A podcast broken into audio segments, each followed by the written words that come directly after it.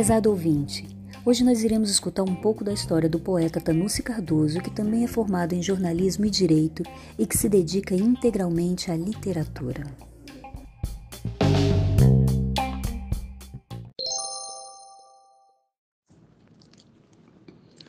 Olá, caros ouvintes e internautas do programa América no Coração da Baixada da Rádio Tropical.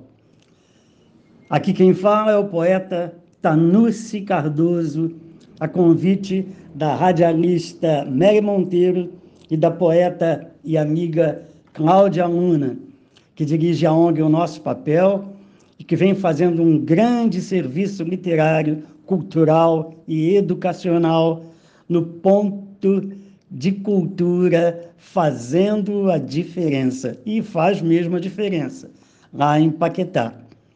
Eu tive a honra de ter participado do segundo Flamatec, que foi um sucesso total, e o privilégio de ver meus trabalhos divulgados nesse grande evento que conseguiu unir todo o estado do Rio de Janeiro e outros estados do Brasil para apresentar, discutir e apreciar nossos grandes artistas, poetas e escritores.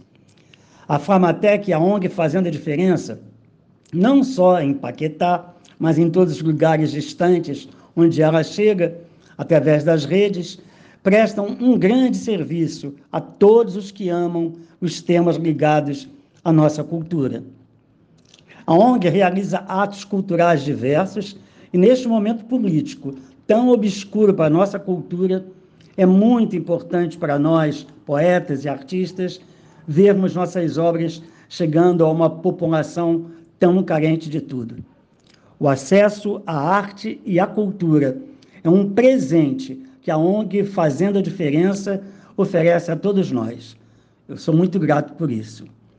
Mais uma vez, eu agradeço o convite para estar aqui e aproveitar a oportunidade para falar um pouco sobre minha vida e minha obra literária. Bem, como eu disse, eu me chamo Tanusi Cardoso, para quem não me conhece, eu sei que é muito difícil, é um nome complicado, é T-A-N-U-S-S-I, Tanusi, Tanusi Cardoso. Eu nasci e moro no Rio de Janeiro, sou formado em jornalismo pela PUC e em direito pela Bennett. E também sou aposentado como escrivão do Tribunal de Justiça aqui do Rio. Na verdade, eu me dedico em tempo integral à literatura, em especial à poesia mas também sou crítico, contista, tradutor, letrista e compositor de MPB.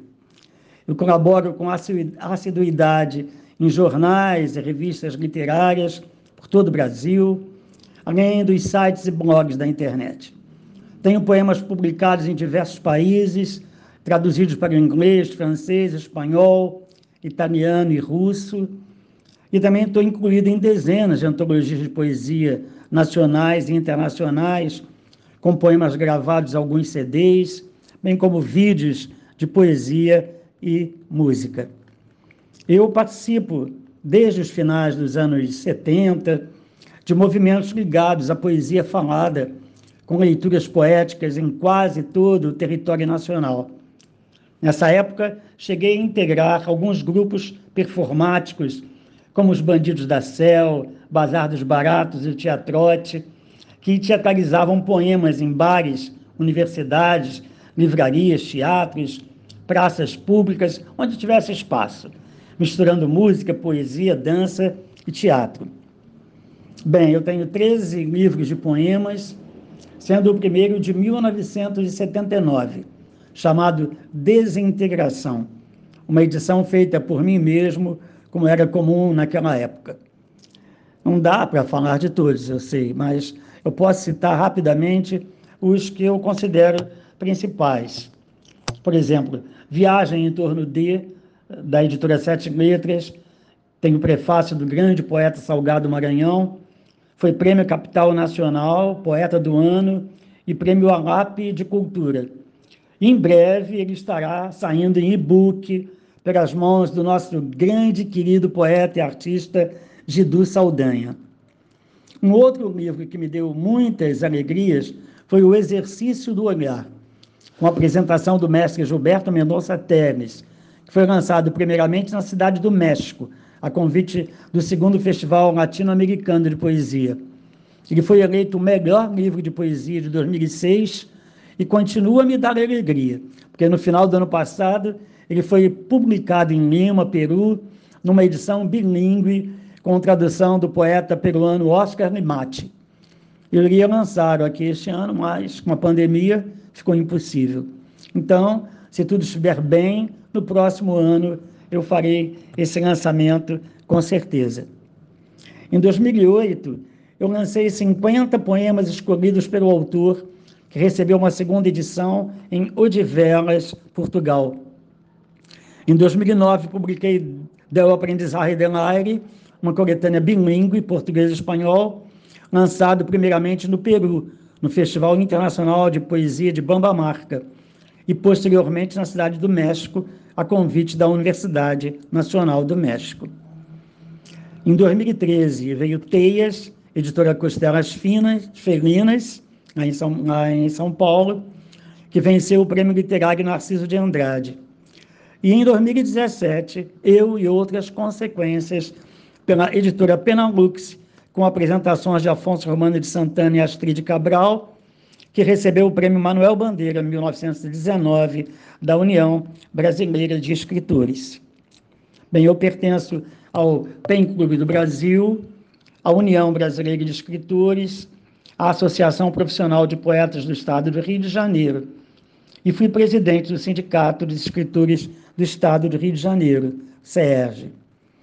Mas esses dados objetivos e biográficos são fáceis de serem encontrados nas redes. Acho melhor falar um pouco sobre poesia, que é realmente o que interessa, pois o amor à poesia e à literatura é que me levaram a lugares que talvez sem elas eh, não tivesse a sorte de conhecer, como México, Peru, Chile, além de convites para palestras e homenagens pelo Brasil e pela América Latina. E o principal, ter feito dezenas de amigos e amigas durante todo o meu caminho. E esse caminho, esse meu interesse pela poesia, vem lá da infância.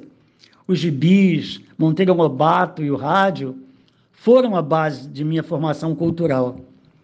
O rádio, de certa forma, era a única diversão para um garoto pobre de um subúrbio do Rio de Janeiro. Eu nasci em Caxambi, me criei é, em Quintino, Bocaiúva. Então eu cresci no subúrbio, ouvindo os poetas declamados por meu pai José e as músicas e as novelas de rádio. Assim, o prazer da poesia em mim tem ruídos na minha infância, nas festas e reuniões familiares. Eu tenho a impressão de que o gosto pela poesia vem daí, dessa coisa oral e emocional, é, dessa sonoridade cantada lá da minha infância. Mas creio que o prazer estético, né, o prazer da compreensão do valor da escrita, se deu mesmo lá pelos 17 anos, quando eu descobri Vinícius de Moraes, esse maravilhoso poeta. Com ele, a poesia me entrou pelos poros. Depois vieram os outros, Fernando Pessoa, Jorge Luiz Borges, Rilke e tantos e tantos outros. Isso sem me esquecer das minhas outras raízes, Drummond, Goulart, Bandeira, Cabral, Murilo Mendes, Ivan Junqueira, entre tantos. Com eles, eh, eu aprendi o profundo valor da palavra poesia e, por consequência, o significado do que é ser um poeta. Entretanto, não foram somente esses poetas maravilhosos as minhas únicas e principais referências, que marcaram e ainda marcam a minha poesia. Afinal, eu estou nessa brincadeira desde os anos 60, 70, 70. Eu passei por praticamente todas as pequenas revoluções ocorridas durante esse período. É, assim, eu fui formado também pela música, bossa nova, tropicália, rock e seus letristas poetas, pelos movimentos culturais, estéticos, políticos da poesia marginal e dos poetas independentes de seus grupos, até chegar aos dias de hoje ao poeta que sou hoje. Bem, para o futuro eu estou preparando um livro de poemas de amor, um livro de crítica literária, onde analiso livros de dezenas de poetas contemporâneos, e um livro de contos. O primeiro livro de prosa depois de tantos e tantos anos de literatura. E, como falei, também é o lançamento do meu livro Exercício do Olhar, que foi traduzido ao espanhol, vai ser aqui no Brasil, pois ele já se encontra nas livrarias de Lima, no Peru. Ah, e também o e-book do meu Viagem em torno de, que o Gidu Saldanha está preparando, vai começar a preparar para mim.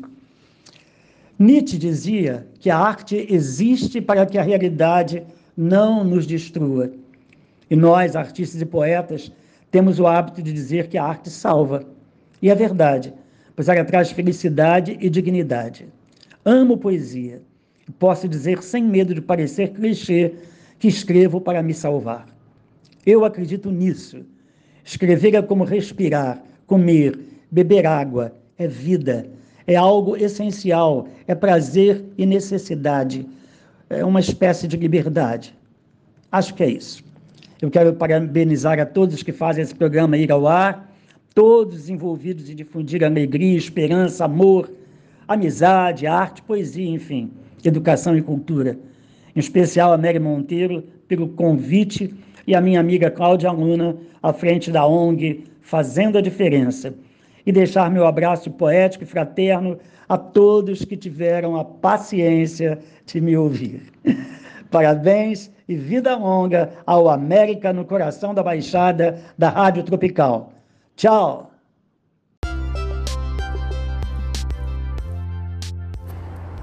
Agradecemos a sua atenção e convidamos você para conhecer um pouco mais sobre o trabalho realizado pela ONG O Nosso Papel, com o ponto de cultura fazendo a diferença em Paquetá. Visite a nossa página no Facebook. Conheça também o blog flamatec.nossopapel.org.br e descubra mais sobre o Festival de Letras, Artes, Meio Ambiente e Tecnologia. Tchau, tchau e até o próximo podcast.